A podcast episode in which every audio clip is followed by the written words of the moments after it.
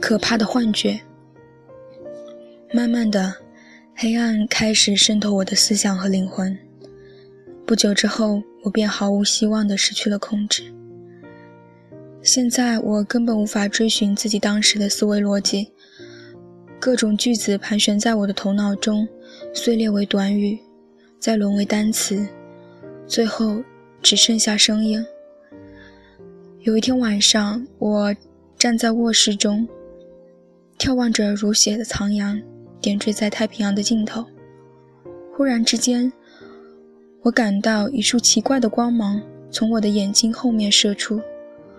与此同时，我看到自己的头脑中闪现出一台巨大的黑色离心分离机，一个穿着极地往服的高大背影慢慢靠近分离机，手中拿着一大管鲜血。就在这个人慢慢转过身的时候，我惊恐地发现，那正是我自己。我的礼服、披肩和白色长手套上都沾满了血迹。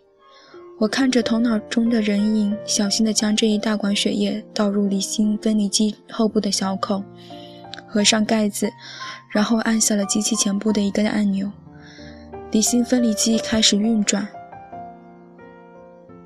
更令人恐惧的是，之前只存在于我头脑中的影像，现在却活生生地出现在我的周围。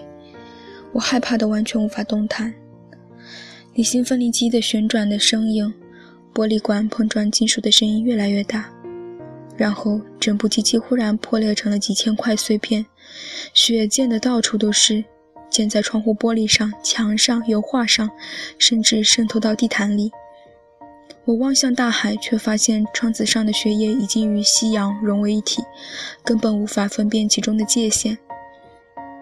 我用尽全身力气拼命喊叫，机器旋转得越来越快，我无法从血腥的场景和机器的碰撞声中挣脱出来。我的思想不仅越来越疯狂，而且已经转变成恐怖的幻境。那是对于生活全貌和失控心灵的可怕反应。